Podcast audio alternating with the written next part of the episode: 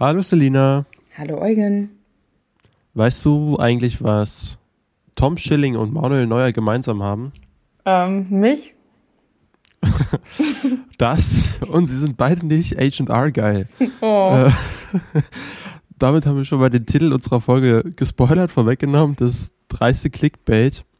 Und ja, aber in dieser Folge erfahrt ihr vieles, zum Beispiel, ob Argyle wirklich Argyle ist oder R nicht so geil.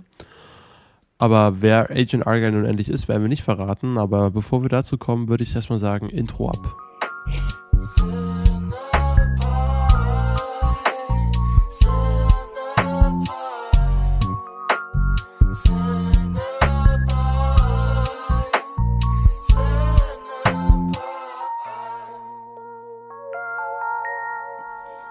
Sehr schön. Ja, oder? Schön, dass du wieder dabei bist, Celina. Ja, eben, ebenso. Äh, obwohl, sage ich mal, sehr viel Schlafmangel ähm, die heute zugrunde liegt. Ja. ja, wir haben jede Woche eine neue Ausrede. Warum? Warum diese Folge einfach nicht dem äh, eigentlich äh, antizipierten Standard entspricht. Ja, mal gucken, was uns nächste Woche einfällt. Ähm, ja, ich glaube, das Näseln ist ein bisschen besser bei mir. Ja, aber viel geschlafen haben wir nicht. Aber ich glaube, das ist halt nun mal so, wenn man gern und viel Filme guckt, dann auf irgendwas muss man ja verzichten, dass man noch diese ganzen Filme gucken kann. Denn auch zum Beispiel die Vorstellung auf dem Fantasy Filmfest, um mal direkt die erste Wahnsinnsüberleitung hier zu liefern, gehen bis spät in die Nacht. Wir hatten es ja letzte Woche groß angekündigt, dass in Berlin und Hamburg bereits das Fantasy Filmfest gestartet ist, äh, die White Nights, und sind auch schon wieder vorbei. Sie sind am vergangenen Wochenende, haben die stattgefunden. Bei uns in Berlin waren sie im Zoopalast und in Hamburg im Savoy Theater. Die anderen großen Städte folgen ja dieses und übernächstes Wochenende noch. Und letzte Woche hatten wir ja bereits für euch Dream Scenario und When Evil Lurks besprochen. Und wir haben zusammen einen weiteren Film und dann habe ich noch einen alleine gesehen auf dem Festival. Aber erstmal können wir ja über den Film berichten, den wir beide zusammen am Samstagabend geguckt haben, nämlich Red Rooms. Genau, ähm, das ist ein französisch-kanadischer Horrorfilm von äh, Pascal Plante. Plante Blond, ja. Ja, Les Chambres Rouges, äh, Red Rooms. Äh, das bezeichnet äh, ominöse Livestreams im Dark Web auf Tor-Browsern. Genau. Ja, also genau, bei die Red Rooms, das sind ja wirklich explizit diese Livestreams, das ist ja so ein Mythos, was es auch in der echten Welt gibt. Ich weiß nicht, es ist nicht so ganz ergründet, ob es die Dinger jetzt in der Form wirklich gibt oder nicht, aber unter Red Rooms versteht man halt Livestreams im Darknet, wo Leute hingerichtet werden. Also Snuff im Livestream. Genau, Snuff im Livestream. Und es geht halt um einen Gerichtsprozess in dem Film, wo, sage ich mal, ein der, oh, wie sagt man denn das? Ein, ein Verdächtiger? Ein Verdächtiger, genau, der drei solcher Red Rooms Livestreams veranstaltet haben soll. Oder haben soll, genau, zur Rede kommt und wir verfolgen eine, die diesen Gerichts, diese Gerichtsvollziehung live verfolgt vor Ort, sag ich mal, um. Ja, es sind zwei junge Frauen und man ist sich halt am Anfang nicht ganz sicher, was sie da wollen. Eine stellt sich dann sehr schnell als Groupie heraus. Äh, die hat aber denkt, dass er unschuldig ist, weil er etwas Gutes in seinem Blick besitzt. Äh, und deswegen sind die sehr ähm, interessiert an, diesem, an dieser Gerichtsverhandlung. Genau, Bei der genau, zweiten ja. Person wird es erst äh, später ergründet. Sich, genau, das ergründet sich dann erst im Laufe des Films. Ähm, ja, erstmal, wie hat dir denn der Film gefallen? Also, wir waren ja schon ein bisschen gehypt auf den, da der in London bereits lief und wir ihn beide verpasst haben, aber. Mir hat er sehr gut gefallen. Ja. Achso, Entschuldigung, du warst noch nicht fertig. Ja, ich wollte nur noch Shoutout geben zu Emma. Ich glaube, wir haben es auch schon mal erwähnt, dass sie uns den ja so empfohlen hat. Und sie hat ja hier auch schon mal einen Shoutout bekommen. Genau. Aber ähm, genau. Nee, sie meinte, das wäre, das ist, oh, musste direkt an mich denken und da hatte sie total recht. Also ähm, ich war sehr angetan von diesem Film. Also ich mag Gerichtsdramen. Ähm, gleich vorweg, also vielleicht für diejenigen, die das die wissen vielleicht, okay, mit Law and Order und so können sie nichts anfangen, dann ist es vielleicht ein Deterrent. Aber ich meine, Anatomy for Fall hat ja gezeigt, äh, wie, wie brillant und berauschend Gerichtsdramen denn sein können. Und äh, macht hier in ähnlicher Manier weiter. Also den Ansatz fand ich schon mal total spannend. Äh, und auch dieses, diese jungen Leute, die eben so viel konsumieren, so viel gucken und so viel ähm, elektronisch vernetzt sind, dass da eine gewisse Kälte oder eine Empathielosigkeit entstehen kann zu diesem, weil man einfach so überflutet wird mit, mit True Crime und Crime und was auch immer. Und das fand ich auch einen total interessanten Ansatz, dass praktisch diese Gerichtsverhandlung so ein letzter Kick sein kann fast für, für Leute, die halt über Wörtern, über reine, also durch den Bildschirm nichts mehr fühlen können, durch diese ganzen Berichte über Mord etc. Ähm, genau, ich will noch vorwegnehmen, ähm, wir haben gerade gesagt, Snuff und so, aber was ich auch total interessant finde, ist, dass dieser Film das nicht grafisch zeigt. Wir haben hier nur Reaktionen davon, also wir sehen hier keine. Es, es geht, es wird kurz angeschnitten, dass diese Kinder auch vergewaltigt wurden, aber man sieht nichts. Es ist man muss vielleicht auch echt dazu sagen, dass, ähm, das hat man noch gar nicht erwähnt, dass die Opfer hier, die drei, dass das Kinder sind. Also ich glaube, das sind drei Mädels und die älteste davon ist 13. Also gerade auch vielleicht auch für Eltern oder so, ist es schon nicht ohne die Thematik. Also ich sage mal so, diese Snuff-Film-Thematik ist schlimm genug, aber dass wir hier Kinder als Opfer haben, ne, würde ich nochmal, sage ich mal, als extra Disclaimer noch mit dran packen. Mhm. Das geht einem dadurch schon echt an die Nieren. Aber ja, genau, du hast völlig recht. Der Film setzt gar nicht darauf, hier irgendwie grafischen Horror darzustellen. Tatsächlich kann ich den sehr empfehlen für Fans von äh, Gillian Hoffman, der Kriminalautorin, die ja selber Staatsanwältin war und auch ähm, über Gericht, äh, Gerichtsvollziehungen sich äh, dieser Thematik annähert, weil auch gerade durch das Internet ja sehr viele neue äh, Präzedenzfälle geschaffen werden, äh, weil man gerade mit Snuff und so weiß ich, dass das ziemlich schwierig ist zu verhandeln, weil es halt äh, da sehr wenig äh, Evidenz noch gibt, auf, auf wie, man, wie man solche Fälle vor Gericht aushandelt. Ähm, ja. Genau. Es ist vielleicht so, ich weiß nicht, es ist ein Film, mir ging es ja erstmal so, ich weiß nicht, bei dir war das glaube ich ein bisschen anders, meintest du ja. Ich fand, der, der fängt ja sehr langsam an und er hat gemächliches Tempo, aber ich finde, der irgendwie schnürt er einem, je länger er läuft, mehr und mehr so wirklich so ein bisschen die Kehle zu, weil das dann auf einmal dann doch drastisch finsterer wird gegen Ende, sage ich mal. Und dann auf einmal dann doch ein Tempo aufbaut. Aber ich habe erstmal ein bisschen gebraucht, okay, ein bisschen Probleme gehabt reinzukommen. Vor allem, weil diese Hauptfigur ja auch unfassbar sperrig ist. Also es gibt jetzt nicht wirklich irgendwo einen richtigen Lichtblick innerhalb der Figuren. Aber inszenatorisch hält der Film dann doch schon wieder ganz schön bei Laune. Ähm, weil der ist wirklich schick gefilmt. Also ich will unbedingt wissen, was jetzt von Plontier als nächstes kommt. Und ich fand auch den Score absolut fantastisch. Ich weiß nicht, wie ging es dir? Weil du warst recht schnell drin, ne? Aber ich war drin, aber wie gesagt, ich bin auch äh, an der Thematik äh, total interessiert und ich ich bin jetzt nicht, sagen wir mal so, überfordert, wenn Leute eine, eine große Eröffnungsplädoyer ähm, hier abhalten. Also das kann nee. manche Leute vielleicht eben abschrecken oder so, aber Nee, da, da, damit hatte ich gar kein Problem. Das fand ich, diese, dieser große Öffnungsmonolog, den fand ich absolut fantastisch. Da weißt du, okay, wow, das geht ja schon wieder richtig mhm. gut los. Ich war mir nicht ganz sicher, ob der, der Film dann die ganze Zeit in diesem Setting spielen wird. Und als er dann, sage ich mal, das erste Mal der Film den Gerichtssaal verlässt, hatte ich erstmal ein bisschen so, okay, warte mal, was passiert jetzt? Was will der Film jetzt von mir? Ähm, aber da werden ja noch ganz viele Ebenen aufgemacht, die dann wirklich, also mich hat der Film mit einem absoluten Schlag in die Magengrube hinterlassen ich bin jetzt aber auch niemand, ähm, ich mag so Crew Crime und so, das ist echt nicht meins. Ich, ich, ich mich macht das eher fertig, als dass ich mich damit jetzt groß unterhalten möchte. Oder so, ich weiß nicht, wie ist das bei dir? Hörst du so True Crime Podcasts dann auch? Also du hast jetzt dieses Nee, gar nicht. Also ich da, da, da, da, da werde ich, glaube ich, zu verletzen, wenn ich jetzt darüber rede, warum ich keine Podcasts höre. Ähm, oder keine True Crime Podcasts höre.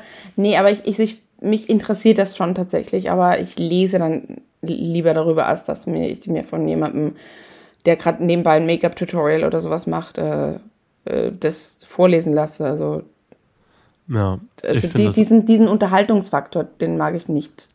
Aber mich interessieren an sich so, schon äh, Kriminalfälle und so, aber ich bin dann da tatsächlich eher ein, wie nennt man das denn, Bücher, Sachbuchmensch. Eben, und das ist ja auch immer so ein so ein scharfer Grad hier, finde ich auch, der so ein bisschen mit dem, ähm, sich dazu wirklich dann auch informieren und so, okay, was ist los? oder auch einfach nur das zur simplen Unterhaltung, sich so ein bisschen durch das Leid anderer berieseln zu lassen. So, mhm. das ist, da ist ja schon ein entscheidender Unterschied. Und ich finde auch all das prangert der Film eigentlich ganz gut an, ohne es wirklich aktiv anzuprangern. So, aber es ist so, es wirft einfach beim Sehen selber, wirft es, glaube ich, bei seinem Publikum Fragen auf. So, ähm, also auf jeden Fall eine absolute Empfehlung. Den sollte man sich unbedingt auf die Liste schreiben. Es gibt, da passiert noch ganz viel, über das man jetzt vielleicht nicht reden sollte, weil man kann schon hier sehr schnell ins Spoiler-Territorium abdriften, würde ich mal sagen. Äh, einzig und allein hat mich immer ein bisschen gestört. Ich fand den, wie gesagt, inszenatorisch sehr stark, aber ich finde, paar Mal sind so ein paar Momente, wo der Regisseur es überinszeniert. Also es ist so, da sind die Gesten auf einmal zu groß oder, also ich sag, ich, ich sag nur winken dann manchmal wird es zu sehr auserklärt, so, sag mal, letzte Szene. Und ähm, manchmal zeigt er mir auch doch, dann doch ein bisschen zu viel, wo sich dann vielleicht doch der Grauen hauptsächlich im Horror, ähm, das, der Horror im Kopf hätte abspielen sollen. Ich sag nur Kamera hinter der Schulter. Äh, oh ohne Gott. zu viel zu verraten. Deine so, ganzen das, Plans hier drin. Ja, das waren einfach so, ne, es gab wirklich so, so diese drei, vier Momente, die mich mhm aktiv rausgerissen haben. So, ach, und dann, wo ich mir dann im Film gedacht habe, ach, schade, dass du das gerade so machst. Ähm, aber dann doch, als dann die Credits rollten, war dann einfach wirklich, okay, wow, das setzt sich schon zu einem ziemlich guten Gesamtbild hier zusammen. Obwohl ich während des ganzen Films mir noch nicht sicher war, wie ich das hier eigentlich gerade finde, was ich hier gucke. Mhm. Ja, also ich glaube, wir beide können es absolut empfehlen, ja. auch gerade für ähm, ja, als Gerichtsdrama kriegt der Film auf jeden Fall ein A von mir. Nutri-Score. Ja. Ähm, mm. Vielleicht auch, äh, möchte ich noch dazu sagen, über dieses Konsumieren und über dieses, äh, ich weiß nicht, ob es dann einen, vielleicht einen passenden Begriff gibt, der mir gerade entfällt, aber dieses, unsere Generation, die auch aufgewachsen ist mit äh, Computern. Also da gibt es ja auch, Jane Chun Brun zum Beispiel ist eine ähm, Horrorregisseurin, die auch ähnliche Thematiken anspielt. Also vielleicht ist das jetzt schon ein eigenes Genre. Der Horror, der, der Fernseher und Computer, welchen Nutzen es unserem Leben hat, ohne jetzt eben AI oder, oder irgendwas, ohne in Cypher abzudriften. Einfach der Horror der ja, ja. Übernutzung dieser Medien. Also, das ist mir während des Films auch aufgefallen. Ich könnte jetzt nach Hause gehen und mich in genau diesen Horror abdriften an meinem eigenen PC. Ja der hier dargestellt wird. Digital-Horror? Keine Ahnung, nennen wir das so? Ja. Desktop-Horror der anderen Art. Also jetzt genau. nicht so wie bei Host oder Unknown User oder wie die alle heißen. Da kriegt er, da würde ich ihm auch eine A geben. Ja. Ich würde ihm als Thriller vielleicht eine B geben. Ja. So, weil er dann doch ein bisschen langsam in Fahrt kommt und diese paar Momente hat, die so drüber sind. Aber ja. alles in allem für Genre-Fans absolute Empfehlung. Und dann habe ich, um nochmal das Fantasy Filmfest für diese Woche abzuschließen, am Sonntagabend noch, glaube ich, den größten Crowd-Pleaser von diesem Festival gesehen, und zwar Hundreds of Beavers, ein in schwarz-weiß gedrehter Stummfilm über einen Jäger, der im Wald Hasen jagt und dabei sich dann aber mit Bibern anlegt. Und das ist halt absoluter Slapstick, wirklich so mit Prügeleien im Bud Spencer-Stil. Dann aber auch absolut irren Zwischenpassagen, so Looney Tunes fällt dir da ein ich musste wirklich, also ich musste an vieles denken. Auch so, ich glaube, so Leute, die so Trash-Perlen wie Killer-Tomaten oder so, wo Angriff der Killer-Tomaten, wenn das deren Humor ist, sollten sie den unbedingt mal abchecken. Das ist schon wirklich sehr, sehr lustig, was man hier geboten bekommt. Eine unfassbar hohe Gagdichte. Ähm, und ich fand das auch schön, so ein Slapstick-Humor, aber auch mal so ein bisschen makabrer äh, alles zu haben, ohne dass es jetzt aber groß grafisch werden muss. Aber es war ich habe herrlich gelacht und gerade wo ich dachte, oh Mann, jetzt ist der Film aber dann doch ein bisschen zu lang geraten, hat er einen Showdown, wo der nochmal ein Tempo fährt. Also und wirklich ohne, dass da geredet wird, baut er nochmal ein Tempo auf und eine, eine Gagdichte und endet wirklich in perfekten Moment. So, wenn ihr, ich dachte, wenn ihr jetzt Schluss macht, perfekt. Und er macht Schluss. Sehr, sehr schön.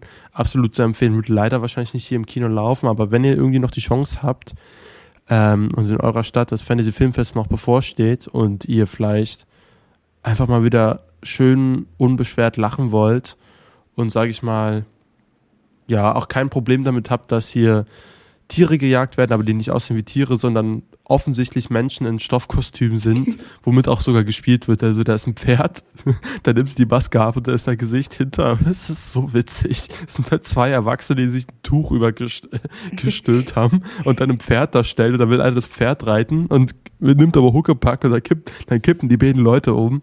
Also wer Bock auf so einen Blödsinn hat, sollte unbedingt mal auf dem Fantasy Filmfest den sich noch geben. Äh, vielleicht auch gerne, nachdem sie am Abend davor Red Rooms gesehen haben und erstmal, boah, wieder ein bisschen Lebenslust vielleicht wollen.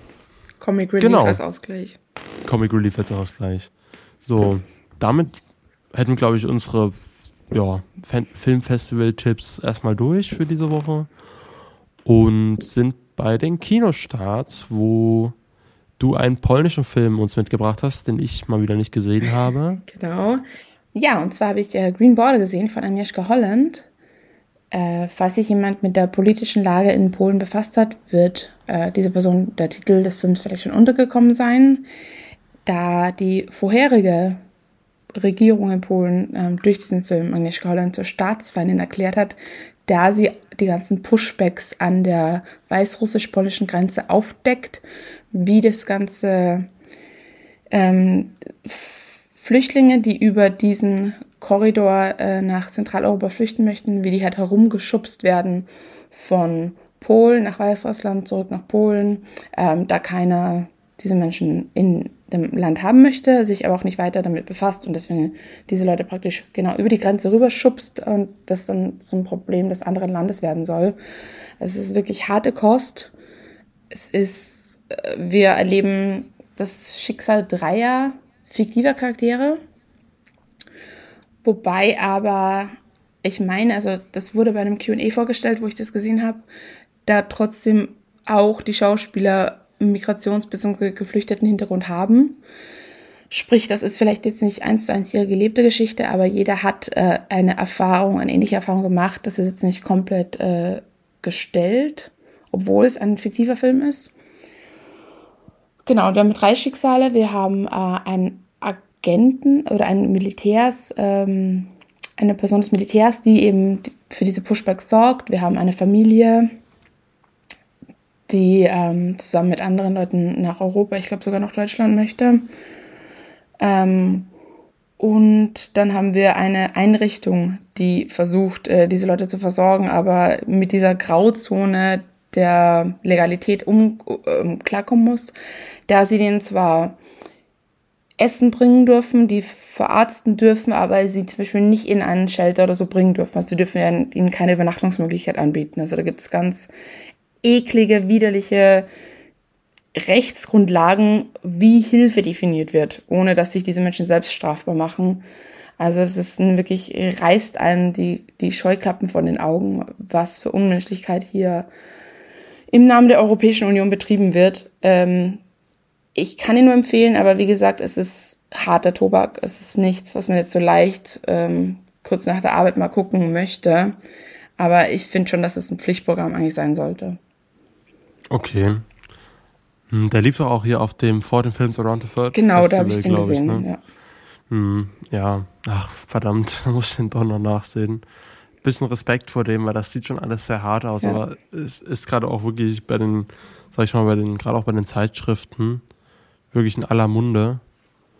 Ähm, aber beim Publikum natürlich reibt sich dann erstmal ein bisschen an dem. Hm, naja, doch, ich glaube, ich gucke mir den noch an. Ist, ist das der, ist aber nicht der gleiche Macher wie Disco Boy, oder? Nee. Nee, nee, nee, nee, nee. Also es ist Agnieszka Holland, die äh, auch oft an der, auf der Berlinale vertreten war. Ähm, zuletzt mit Charlatan oder mein Lieblingsfilm von ihr tatsächlich äh, Spore oder auf, auf, auf, auf Polnisch Pokot, wo es um Tiere geht, die sich, äh, ja. also die Natur, die sich rächt an Menschen. Äh, nee, nee, es ist eine, eine bekannte Regisseurin.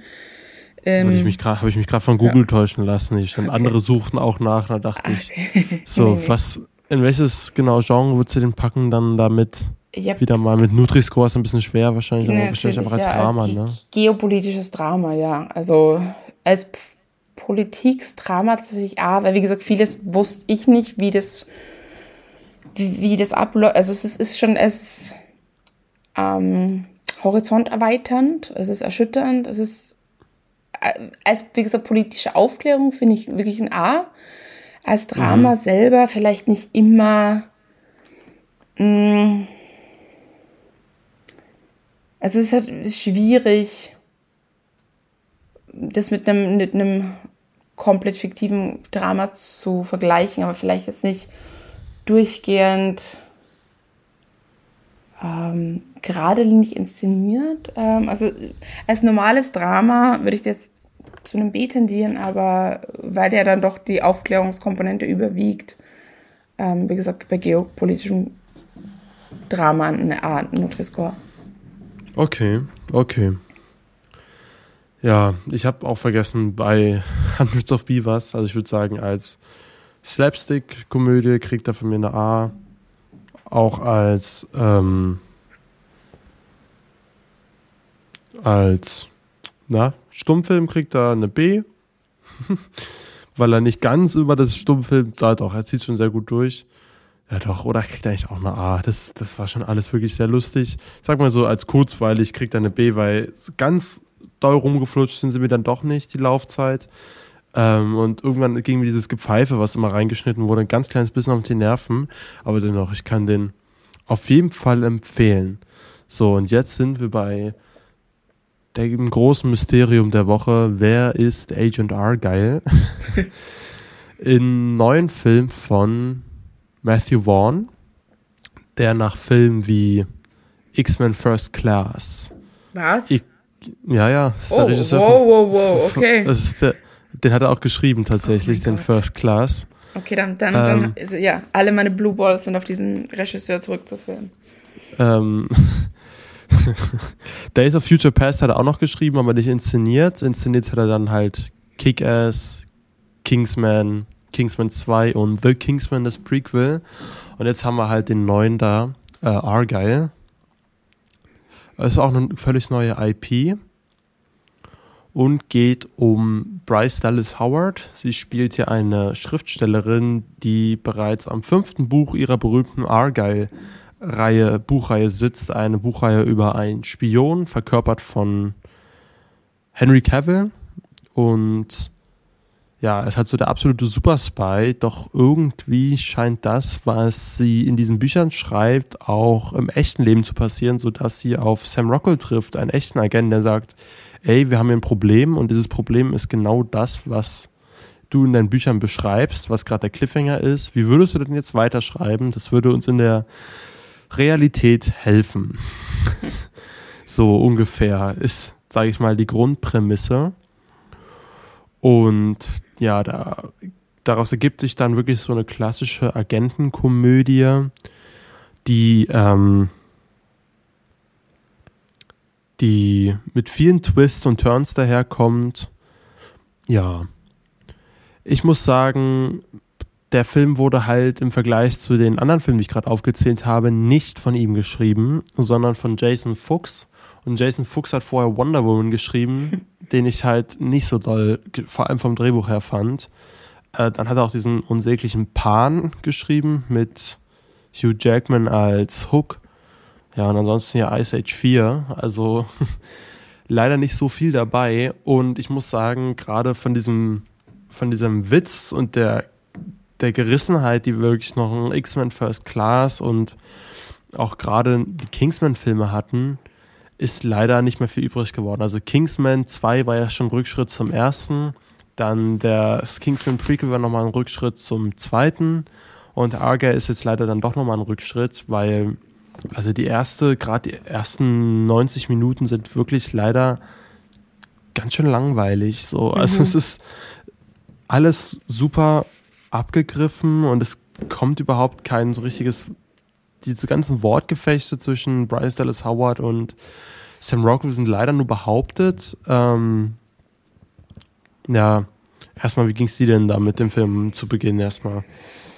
Ja, ja, wie du sagst, also ich ich habe mir schwer getan, da irgendwie reinzufinden, weil es halt so platte Phrasen sind. Also keiner, keiner der Charaktere war jetzt irgendwie greifbar oder, oder interessant für mich. Deswegen war das mir relativ egal, was mit ihnen dann leider auch passiert.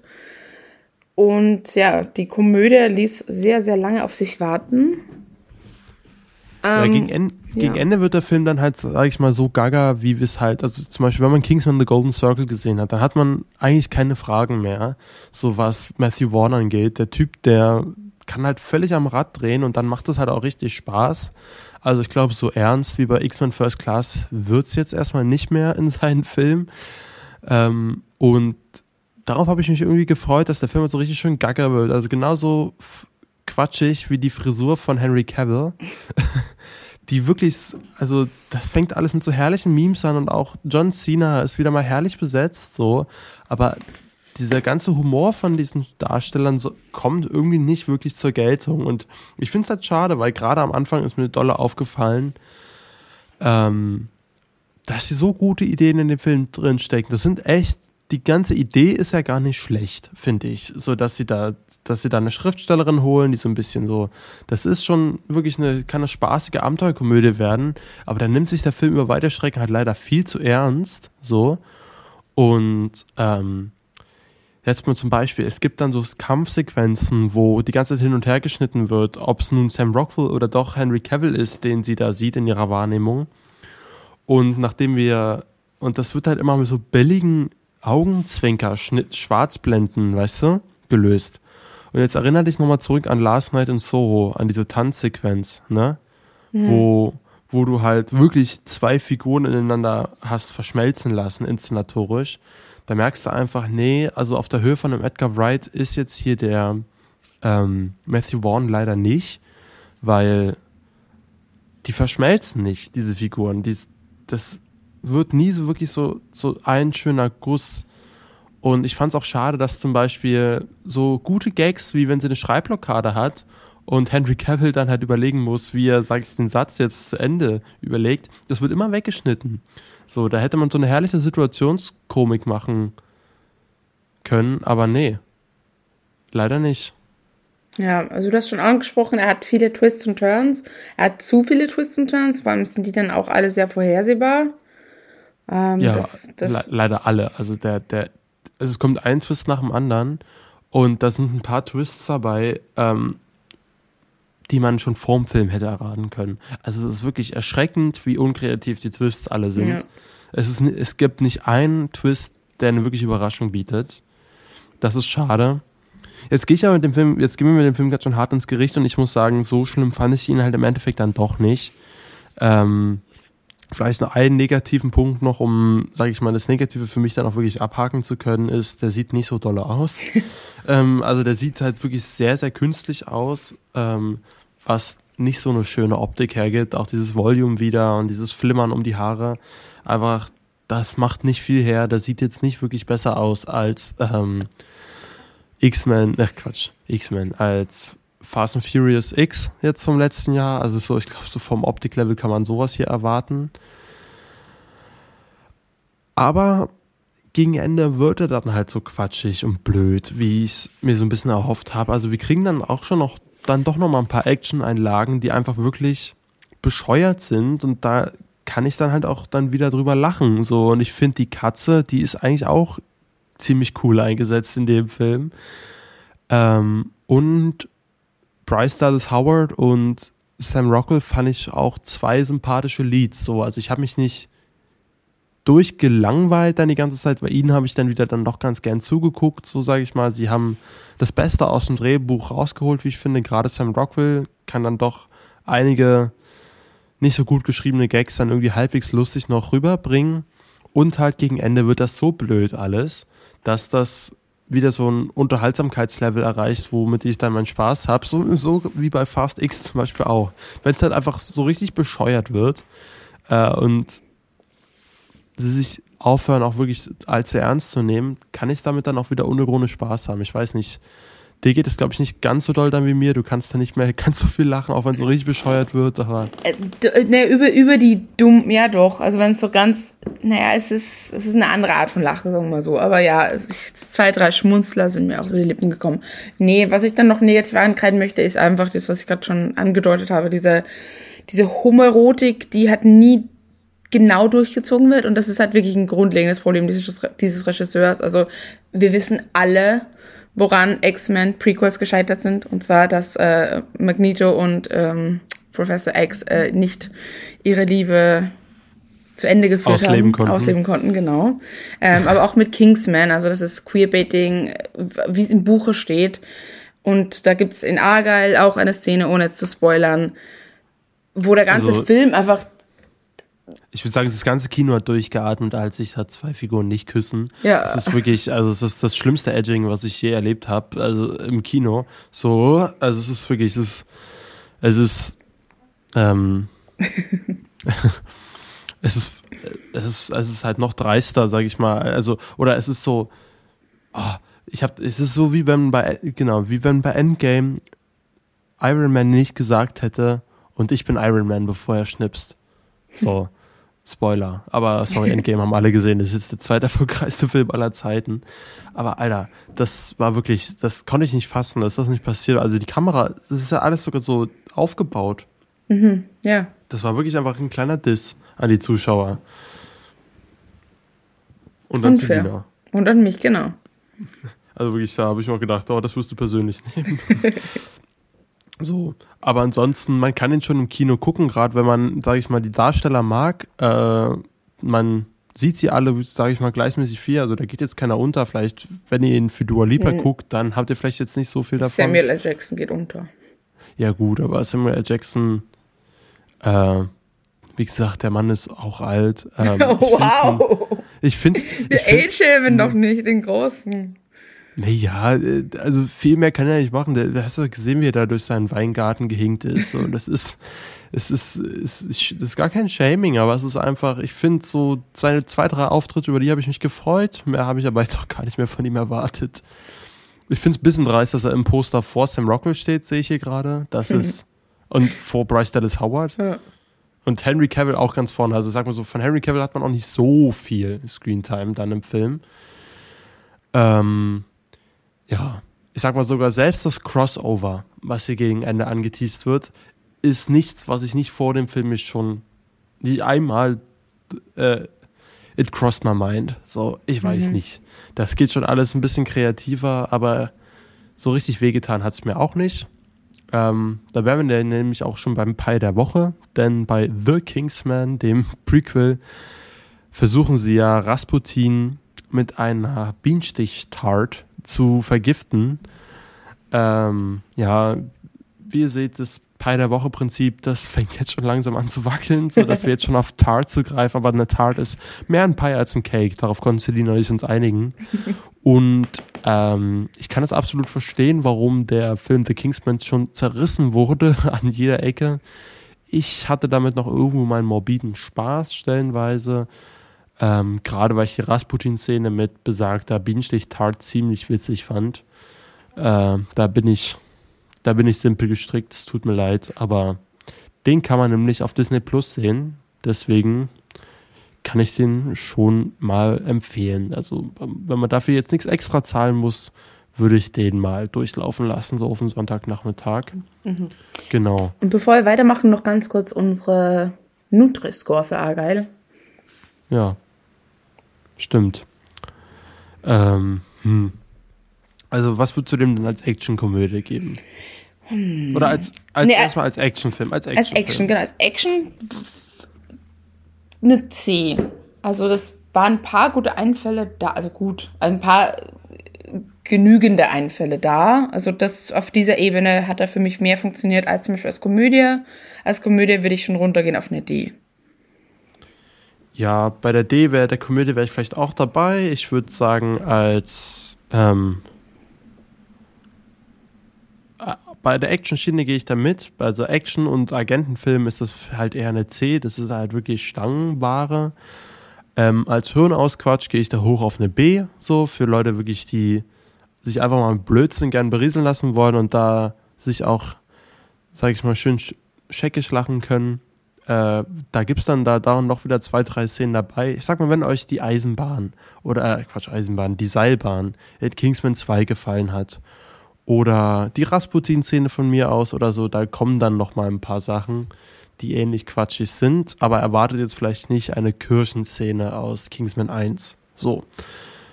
Aber trotzdem als Hirnausquatsch gebe ich dem sogar noch eine B. So, weil den kann man schon gucken, ohne dass es weh tut.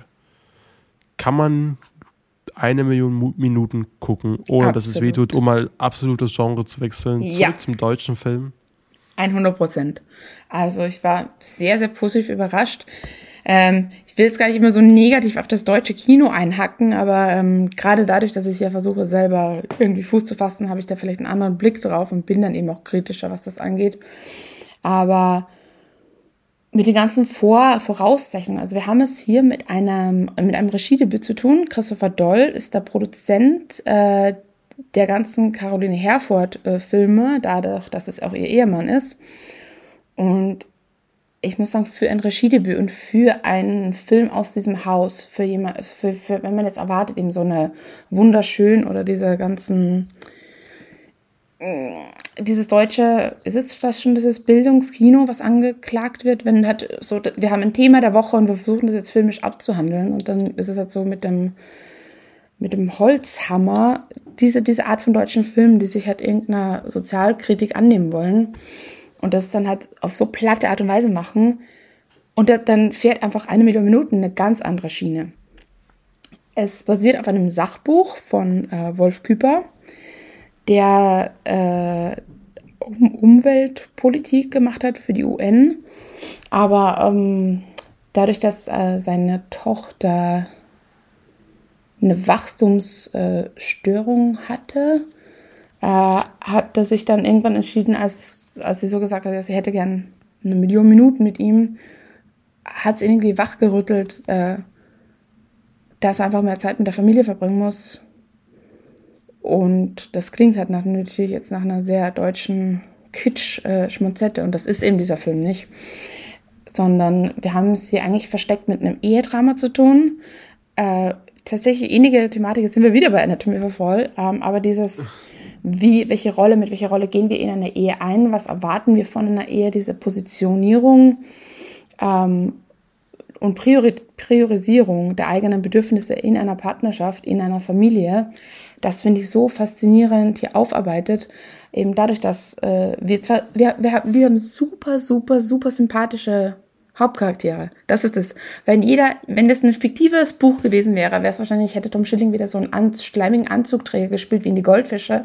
Und oh, ich muss arbeiten, ich muss arbeiten. Aber dadurch, dass er halt auch Umwelt, für die Umwelt kämpft und für die Politik und dadurch ja auch gewissermaßen für seine Kinder ja arbeitet. Also er ist zwar eben, wenn er nicht zu Hause ist, natürlich nicht für die Kinder aktiv da, aber er versucht, die Welt zu verbessern, damit seine Kinder eine bessere Zukunft haben. Ist er halt auch nicht der, der Buhmann, wenn er eben jetzt dieses Dilemma hat zwischen Arbeit und Familie. Und ähm, genau, es, es kommt dann darauf hinaus, es läuft darauf hinaus, darauf hinaus dass er dann ähm, versucht, auf Homeoffice umzuschalten. Das ist jetzt aktiv wir sind in einer moderneren Welt. Ähm, also die Adaption ist halt in der heutigen Zeit, wo das ein bisschen einfacher geht, als es, glaube ich, im Sachbuch der Fall war. Da war das passiert alles vor über zehn Jahren. Und genau, wird, möchte von zu Hause aus arbeiten, während er aber auf Reisen geht. Also die erste Hälfte des Films verbringen wir in Thailand und die zweite Hälfte dann in Island.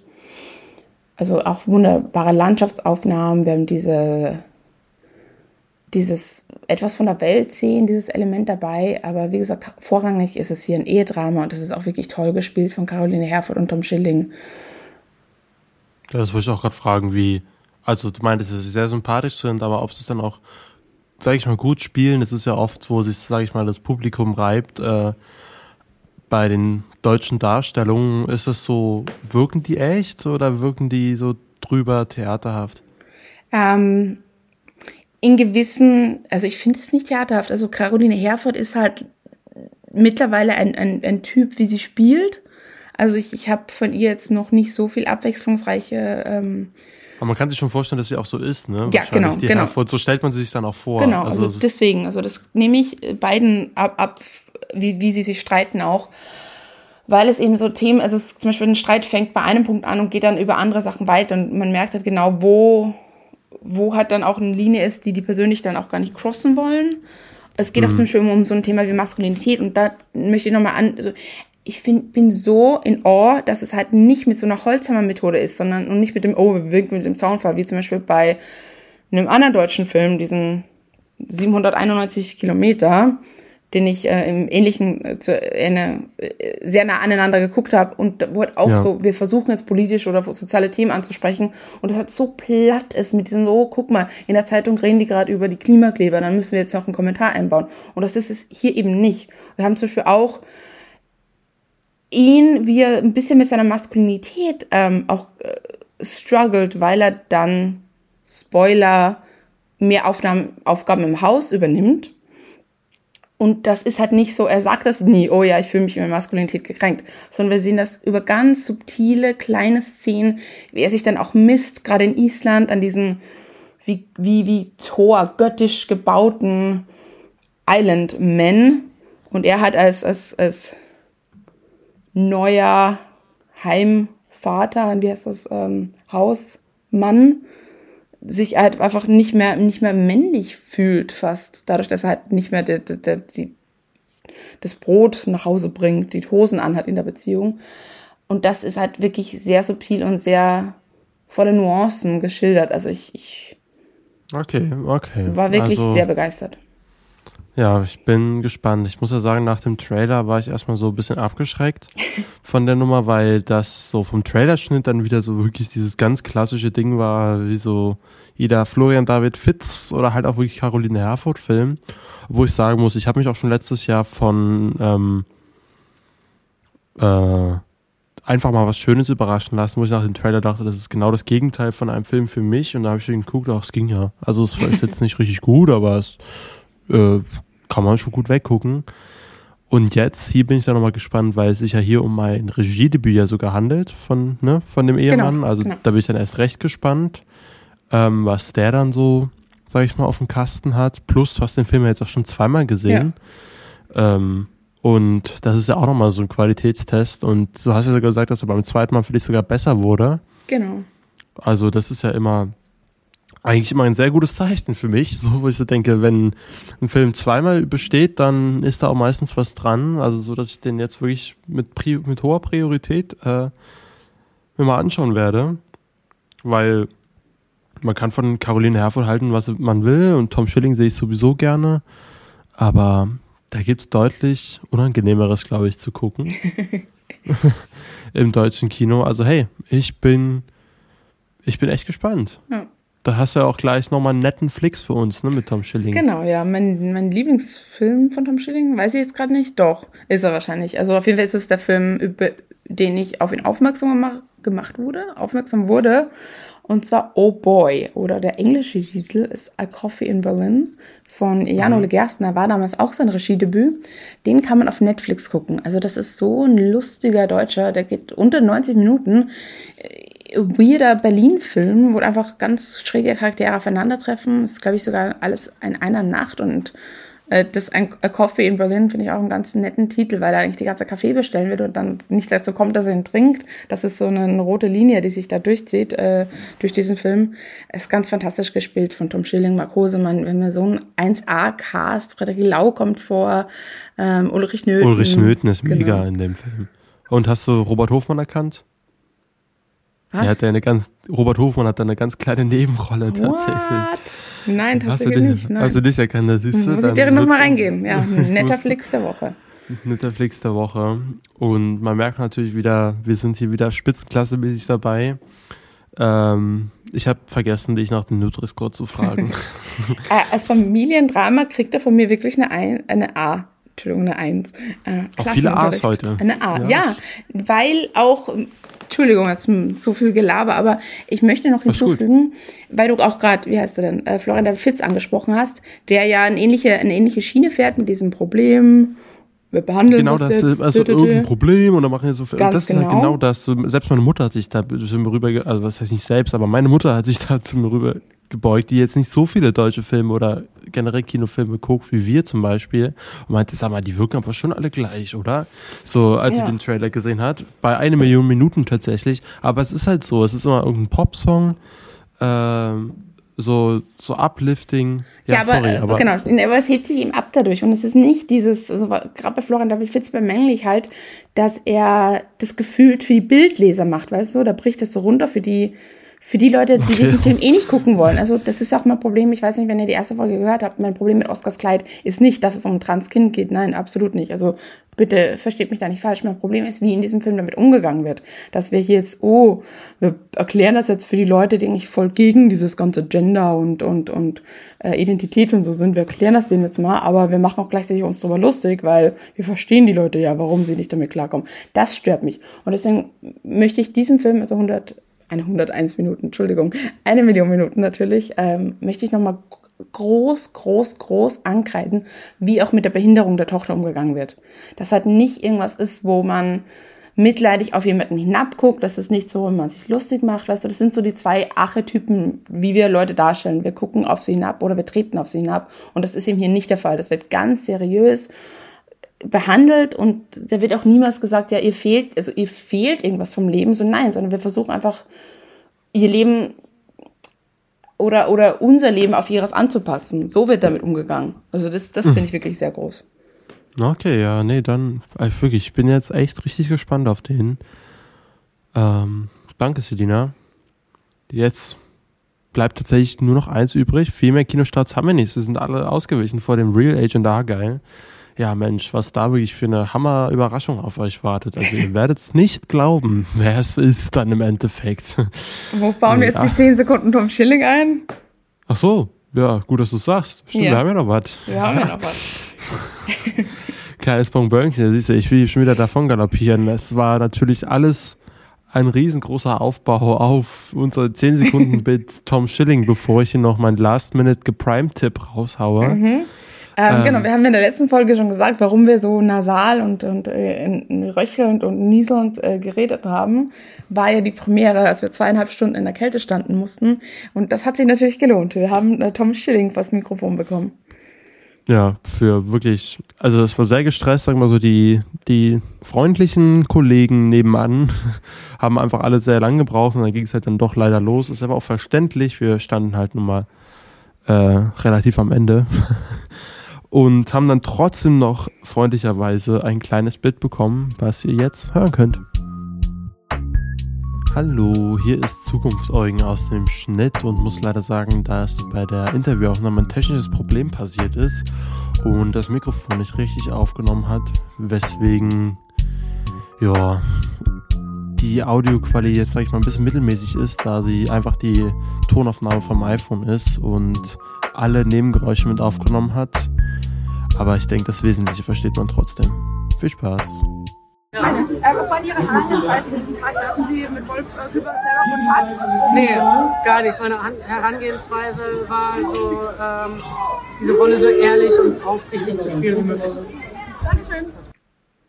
Das Video dazu gibt es dann auch auf unserem TikTok-Kanal, auf Instagram und dann haben wir auch noch einen, ein zweites Bonbonchen für euch. Also guckt mal in unsere sozialen Kanäle rein. Und ja. Ja. Also guckt mal lieber erstmal bei Instagram, bei TikTok werde ich es auch hochpacken, aber da müssen wir erstmal nochmal, da, da haben sie nochmal rumgenervt hier mit den rechte Dings. Ich ah. verstehe das nicht. Die anderen packen da auch Trailer von anderen, äh, von den Filmen rauf. Ich weiß noch nicht, wie wir das hinkriegen. Haben sie erstmal unser schönes äh, Anyone But You Nein. Reel runtergenommen. Ähm, ja, wirklich, was soll das? Aber wir haben ja jetzt noch den Last, wirklich, ich habe nochmal noch mal bei Amazon Prime nachgeschaut, was wir empfehlen können, da ja jetzt im Zoopalast die letzten Wochen zum Beispiel, jetzt unserem, unserem Hauskino, sage ich mal, ähm, das Programm eher so ein bisschen mau war, also nicht nur im Zoopalast, sondern in allen Kinos in Deutschland, haben sie den schönen großen Saal 1 verwendet die letzten zwei Wochen, um nochmal die Nolan-Filme zu wiederholen. Ähm, also da waren wirklich von den großen Blockbustern alles dabei. Äh, leider nicht äh, Prestige oder Memento, die Batman-Filme auch nicht, ne? Der schon, die hatten wir ja letztes, letztes Jahr gezeigt. Day. Genau, beim Batman Day. Aber dafür Inception, Interstellar, Dunkirk, Tenet und Oppenheimer. Und Interstellar, würde ich ja sagen, ist wahrscheinlich sogar einer der beliebtesten Nolans von allen. Ähm, ich mag den auch sehr. Und für alle Science-Fiction und gerade Interstellar-Fans habe ich da noch was. Ein kleines ein kleinen Geheimtipp, würde ich fast sagen. Ich, also, sage ich mal, für Leute, die in den 90ern schon regelmäßig ins Kino gegangen sind, nicht, aber irgendwie wird heute gar nicht so oft mehr über Contact geredet. Äh, ein Science-Fiction-Film von Robert Zemeckis. Ihr kennt ihn vielleicht durch den berühmten Spiegelshot. Kennst du den, Selina? Nö. Also wo, sag ich mal, die ganze Zeit ein Mädchen um eine Treppe hochrennen sehen, um Ah, doch, rum. doch, doch, doch, doch. Und dann ja. kommt die Kamera aus dem Spiegel raus, aber auf einmal. Genau, der Film ist das. Ähm, und mit Jodie Foster in der Hauptrolle und eben auch Matthew McConaughey. Und hier geht's um ein komisches Geräusch, was einmal aus dem Weltall kommt, also eine Frequenz, die, sage ich mal, sie auf einem großen Radiosatelliten Jodie Foster als Wissenschaftlerin empfängt. Und daraus entspinnt sich dann wirklich auch so ein großes Science-Fiction-Thema, was halt in Richtung Interstellar auch geht, sage ich mal, mit so Zeitverschiebungen und gibt es da noch Leben draußen und genau, wie vergeht die Zeit im Weltall und allem. Plus die Thematik, sage ich mal, den Konflikt, ist es so, wollen wir mit uns Aliens begegnen, wie sehr wollen wir das eingehen, als was wollen wir uns repräsentieren, denn Matthew McConaughey spielt hier einen Pfarrer, was ich auch ganz interessant finde in dieser Konstellation. Plus, es ist auch ein Gerichtsdrama, also passend zu Red Rooms und ähm, Anatomie eines Falls, die wir jetzt schon mehrmals hier genannt haben. Denn es wird auch noch hinterfragt, so sage ich mal, die Glaubwürdigkeit. Kann man denn jetzt glauben, was sie uns erzählt, Jodie? Äh, ja, Spoiler. Aber was die Wissenschaftler erzählen, so, da muss man, ich will jetzt auch nicht zu viel verraten, aber ein Gerichtsdrama steckt da auch noch mit drin.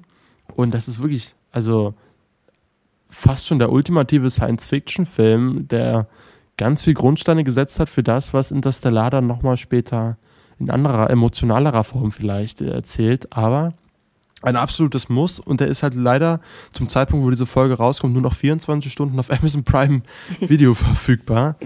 Also haltet euch echt dran, aber ich kann den absolut empfehlen, weil das ist schon wirklich, ich meine, Robert Zemeckis ist ja auch einfach mal einer der ganz großen, äh, gerade in den 90ern noch gewesen. Das war, glaube ich mal, sag ich mal, bevor so Sachen kamen, wo man sich dann eher drüber streiten kann, wie Polar Express oder so, sollte man sich den auf jeden Fall mal ansehen, wie ich finde. Ich fand den ziemlich fantastisch, auch wenn wir Science-Fiction-Filme in letzter Zeit irgendwie an die Nieren gehen, wegen, ich weiß nicht, da, da für mich kommen da immer so große Themen dran, aber absolute Empfehlung meinerseits, Contact. Guckt den euch mal an, solange es ihn noch bei Amazon Prime gibt. Und genau, und bevor ich jetzt hier zu lang rede und die Uhr tickt, Leute, und wie auch bei ähm, Contact und Interstellar, wir haben leider hier nicht, hier vergehen auch eine, eine Minute im Cinepie, ist eine Stunde auf Amazon Prime, also, also haltet euch ran. nee, aber ich glaube, das war's für diese Woche, oder? Ja. Hast du den gesehen, Contact? Nee, ne? Nee, du magst. Science Fiction nicht so. Ich bin nicht so ein Science-Fiction-Fan, aber der, genau, der Spiegelshot, den haben wir an der Filmuni geguckt. Ähm, jetzt hast du mich schon ein bisschen neugierig gemacht drauf. Also vor allem auch, ich sag mal so, falls ihr wissen wollt, war es, ähm, ja, was, was Adolf Hitler mit dem Ganzen dann auch noch zu tun hat, sag ich mal. Dann Also schließt sich auch wieder der Kreis zu Tom Schilling. ja, und vielleicht ähm, für Leute, die sich mehr, sag ich mal, auf den Wissen, die wissenschaftliche Basis, was die NASA und so eigentlich treibt bei Interstellar, auf der Erde interessiert haben und weniger, sag ich mal, aus dem Weltall sehen wollen, dann würde ich ihn auch nochmal empfehlen, weil der Film spielt wirklich fast ausschließlich auf der Erde. Ähm, ja, wirklich, wirklich, wirklich richtig gutes Ding.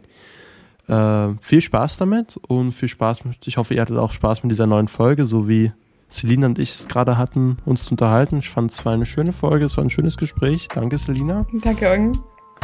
Und wir hören uns nächste Woche, wenn es wieder heißt, Cinepie. ist Good Pie.